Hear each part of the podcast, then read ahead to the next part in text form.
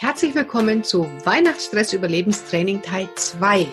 Falls du Teil 1 noch nicht gehört hast, dann ist das der vorletzte Podcast. Hör dir den sehr gerne nochmal an. Da habe ich dir schon die ersten zwölf Tipps gegeben, wie du den 24.12. stressfrei überstehen kannst. Heute kommen die Punkte 13 bis 24. Ich wünsche dir ganz, ganz viel Spaß dabei.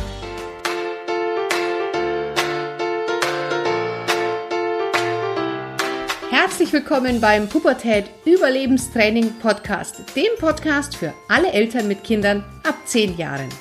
Mein Name ist Kira Liebmann und bei den Pubertät Überlebenstrainings helfe ich Eltern, die Pubertät ihrer Kinder zu überstehen, ohne dabei wahnsinnig zu werden. Fangen wir doch jetzt mal an mit Tipp Nummer 13. Plane genug Zeiten zum Schlafen ein. Unausgeschlafene Kinder sind ätzend.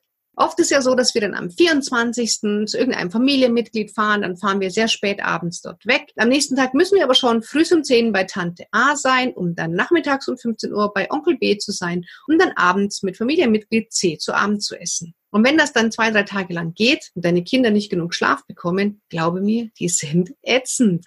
Die sind übermüdet, die sind launisch, die weinen, die gehen uns allen furchtbar auf die Nerven. Und deswegen plane für deine Kinder genug Zeit zum Schlafen ein.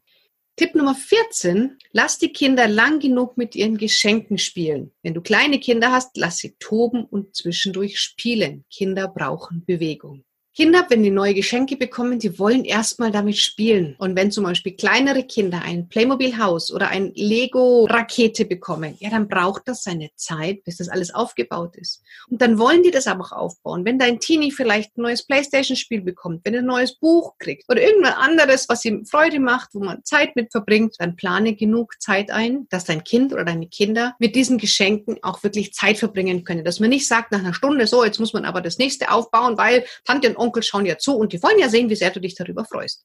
Lass deine Kinder so lange mit ihren Geschenken spielen, wie sie es für richtig halten. Gib ihnen einfach die Zeit und jag sie nicht von Termin zu Termin. Dann werden die quengelig. Wenn die fröhlich sind, wenn es denen gut geht, dann geht's uns doch auch gut. Und statt die Kinder zu hetzen, setzt du dich erstmal hin, trinkst vielleicht einen Kaffee oder einen Tee, einen Wein, was auch immer du gerade in dem Moment haben möchtest und schnaufst mal kurz durch, statt weiter immer die Kinder zu jagen. Also hier zeitliche Puffer einplanen, dass die Kinder mit dem, was sie bekommen haben, spielen können. Und vielleicht du auch, wenn du ein cooles Buch gekriegt hast. Vielleicht willst du da jetzt erstmal die ersten 50 Seiten lesen. Ja, deswegen kannst du das bestimmt nachvollziehen, dass man das, was man geschenkt bekommen hat, auch einfach erstmal ausprobieren möchte. Teenager sollten auch mal zwei Stunden länger ihre neue Playstation ausprobieren und man lässt dazwischen einfach mal fünf gerade sein. In vielen Familien gibt es zu Recht Handybegrenzung, WLAN-Begrenzung, Computerspielbegrenzung. Aber weißt du, an Weihnachten, wenn dein Kind einfach mal zwei oder drei neue Playstation-Spiele bekommt oder zwei, drei neue Spiele für die Nintendo DS, dann lass dein Kind doch einfach mal spielen. Wir haben bei meiner Familie früher, als ich kleiner war, wir haben uns immer Spiele geschenkt, Brettspiele. Dann haben diese Spiele dann abends ausprobiert und sind mal zwei, drei Stunden ganz schnell rum. Und heutzutage schenkt man sich vielleicht eher irgendwelche Apps, die die Kinder sich da runterladen können. Und dann lass ihnen die Zeit und nicht immer mit dem erhobenen Zeigefinger, jetzt darfst du aber nur noch zwei Minuten, sondern lass da einfach mal fünf gerade sein, lass deinem Kind auch die Zeit, sich mit den neuen elektrischen Errungenschaften auseinanderzusetzen und die auch zu genießen. Und es ist genug Zeit für Erziehung, für Pädagogik, für Regeln. Aber an den drei Tagen, es ist Weihnachten, es sind Feiertage, lass dein Kind einfach mal so ein bisschen, ja, das ausprobieren, was es da bekommen hat. Du wirst sehen, es wird es dir danken, indem es auch einfach friedlicher ist, indem es vielleicht dann auch gerne mitkommt oder, sagen wir mal, weniger motzend mitkommt, wenn ihr Verwandtschaft besucht. Tipp Nummer 16, überhäufe dein Kind oder deine Kinder nicht mit Geschenken. Und versuch schon gar nicht mit Geschenken irgendein schlechtes Gewissen, was sich vielleicht im Laufe des Jahres angesammelt hat, zu kompensieren. Man sollte versuchen, dass Weihnachten, der 24. nicht in so einen Konsumrausch endet und die Kinder am Ende des Tages überhaupt nicht mehr wissen, was sie geschenkt bekommen haben und sie innerhalb von zwei Minuten alles aufgerissen haben. Ah, oh, ja, okay, cool und weggelegt und das nächste und ah, wieder aufgerissen. Ach, toll und das nächste. Sondern suche die Geschenke aus. Für Kinder spielt es keine Rolle, wie teuer etwas ist. Zumindest für kleinere andere, sondern da geht es erstmal darum, dass du die Gedanken gemacht hast darüber, was könnte deinem Kind gefallen. Und manchmal, weißt du, ist ein Geschenk für 10 oder 20 Euro viel, viel toller, wenn du weißt, du hast dir Gedanken darüber gemacht, als ein Alibi-Geschenk, ein, ein schlechtes Gewissen-Geschenk für 100 oder 120 Euro. Und deswegen überhäufe dein Kind nicht mit Geschenken, sondern überlegt euch, wir haben jetzt die Regel drei Geschenke pro Kind, das kann jeder für sich selber entscheiden.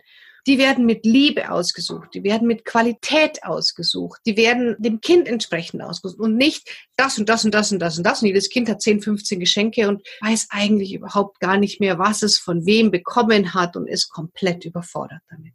Passend dazu ist Tipp Nummer 17. Schraube die Erwartungen der Gäste herunter, dass die Kinder sich immer überschwänglich bedanken müssen. Bei uns war das früher so, ich weiß nicht, ob es bei dir auch so ist oder war, wenn man dann von der Oma ein Geschenk bekommen hat, egal was es war, es wurde erwartet, dass man sich überschwänglich freut, dass man nur damit spielt, dass man die Aufmerksamkeit nur bei diesem Geschenk hat, egal ob es einem gefällt oder nicht.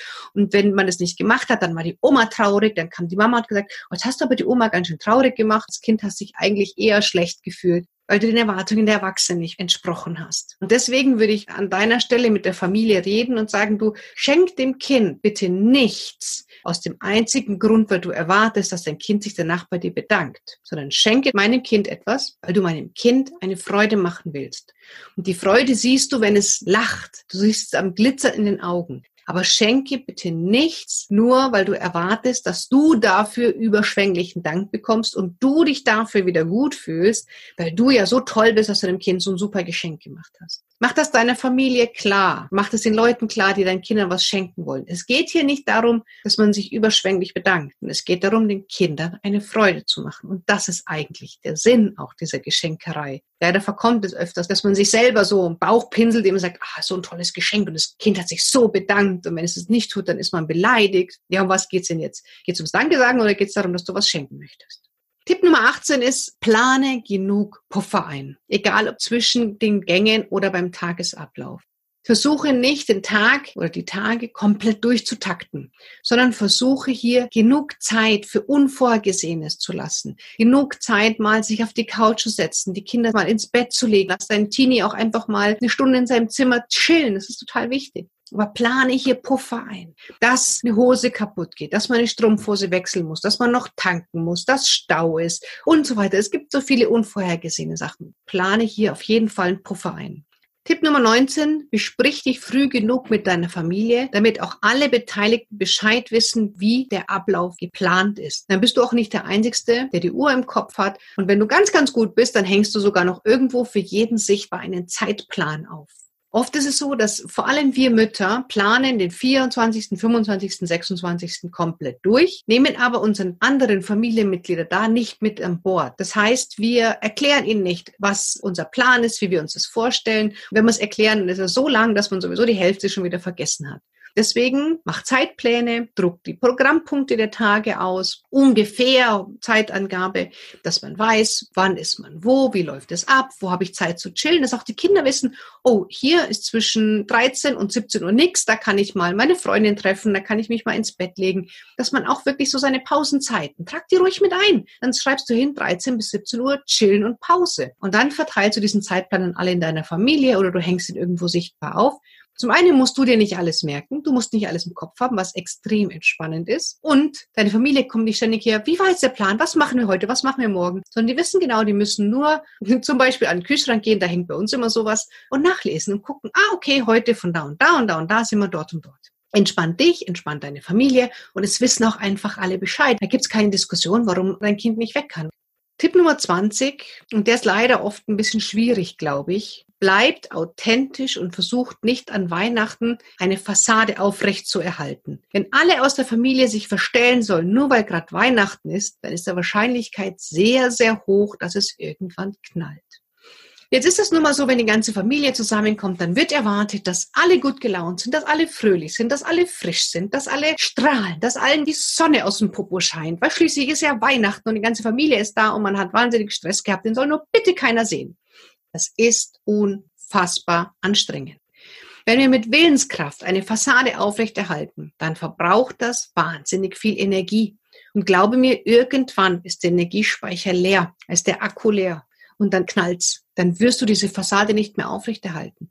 Und wenn du auch unauthentisch bist, wenn ihr vielleicht gerade irgendwie nicht so super, super fröhlich seid, du aber so tust, dann merkt auch dein Gegenüber, dass du irgendwie unauthentisch bist, dass irgendwas nicht stimmt. Und dann ist auf beiden Seiten eine angespannte Stimmung. Das heißt, versuche dann nicht irgendeine Fassade aufrechtzuerhalten, die es gar nicht gibt, weil die durchschaut man sowieso. Und wenn man es nicht kommuniziert, merkt man es trotzdem hinter den Kulissen und alle werden sich wahnsinnig unwohl fühlen. Angenommen, ihr habt gerade einen riesen Familienstreit, du und dein Mann, ihr seid kurz davor, euch zu trennen, die Kinder haben eine wahnsinnig schwere pubertäre Phase, dann sollte man sich überlegen, ist es das wirklich wert, dass wir an Weihnachten für den Rest der Familie, damit sich die anderen wohlfühlen, eine Fassade aufrechterhalten?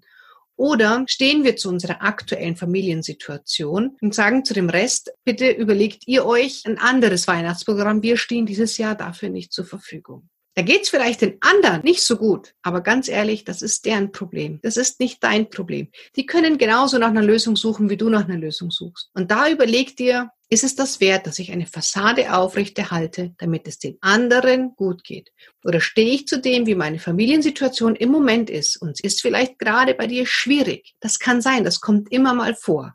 Mein erstes Weihnachten getrennt, war mein Ex-Mann noch bei uns zu Hause mit seiner neuen Freundin. Das war total spackig. Das war, also das hat mir Energie geraubt, als hätte ich einen ganzen Tag eine Bergwanderung gemacht. So kaputt habe ich mich danach gefühlt, weil ich immer diese Fassade aufrechterhalten habe.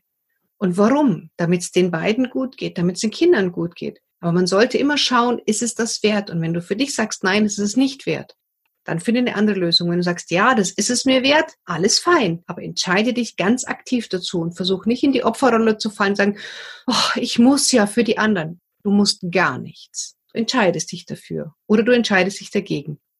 Punkt 21, zieh dir das an, in dem du dich wohlfühlst. Und wenn das Kleid zu eng ist und wenn du dich nicht bewegen kannst oder wenn beim Essen immer der Ärmel in die Soße hängt, dann wirst du dich nicht wohlfühlen. Wenn du dir ein neues Kleid kaufst, dann zieh das schon mal einen Tag vorher irgendwann mal an und guck mal, wie kann ich mich in dem Kleid bewegen? Wie kann ich rumlaufen? Wie kann ich damit essen? Fühle ich mich wohl, wenn ich sitze? Oder habe ich mir das Gefühl, ich muss den Bauch einziehen und ganz gerade sitzen, weil man sonst vielleicht irgendwelche Abdrücke sieht? Oder wenn ich mich zu weit nach vorne beuge, sieht man den Ausschnitt zu tief. Wenn du etwas anziehst, was du vorher noch nicht anhattest, trage es mindestens einen Tag Probe.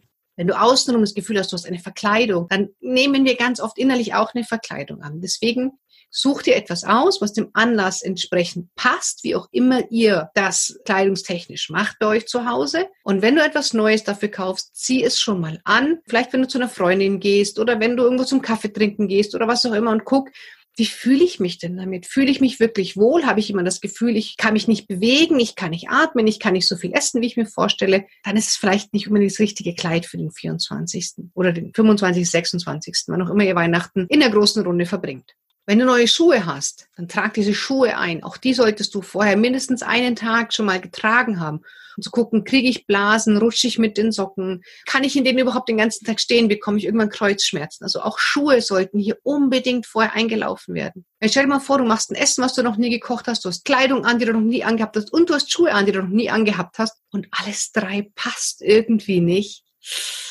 Könnte schwierig werden. Deswegen nicht nur das Essen vorher ausprobieren, sondern auch die Kleidung und die Schuhe, wenn du etwas Neues kaufen möchtest.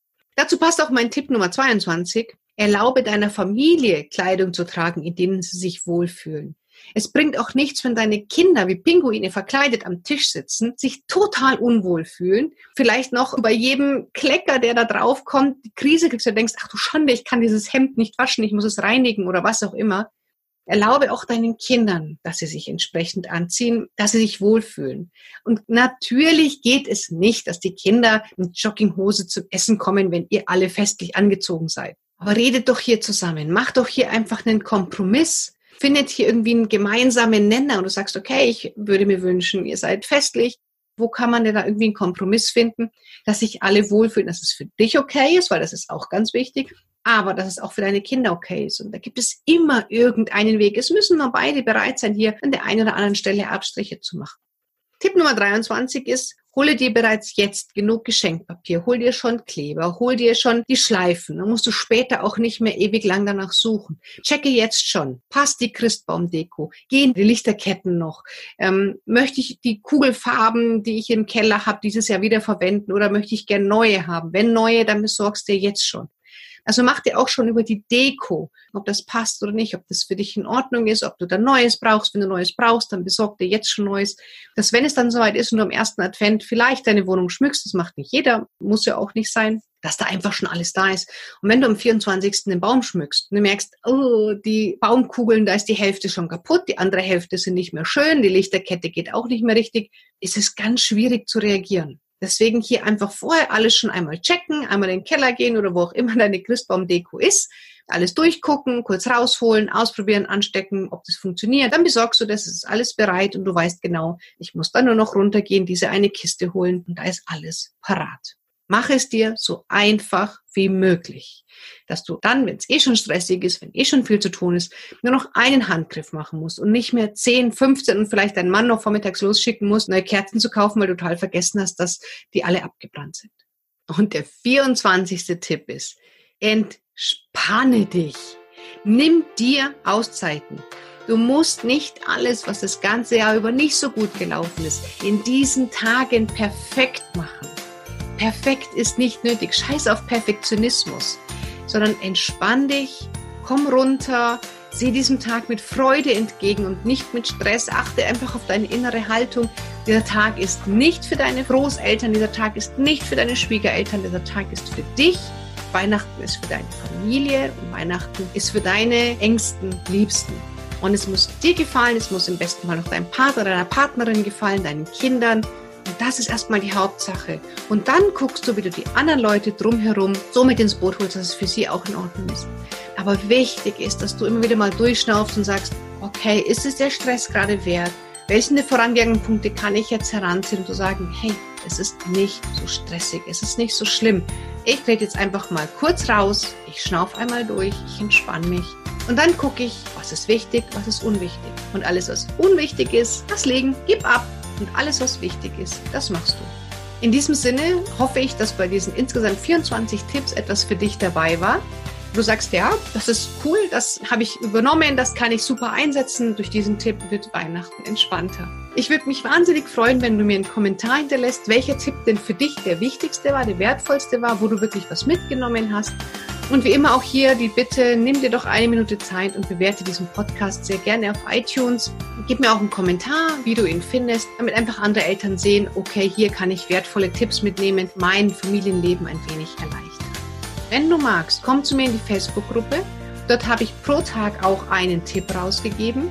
Und am Ende kriegst du dort einen Link zu einer Seite. Dort kannst du dir alle 24 Tipps als PDF runterladen. Du kannst nochmal nachlesen Vielen, vielen Dank fürs Zuhören. Ich wünsche dir auf diesem Weg schon mal eine entspannte Adventszeit, eine entspannte Vorweihnachtszeit und denk dran, einfach mal durchatmen, auf dem Weihnachtsmarkt Glühwein trinken und einfach mal fünf gerade sein lassen. Das ist ganz wichtig für dich, aber auch wichtig für deine Familie.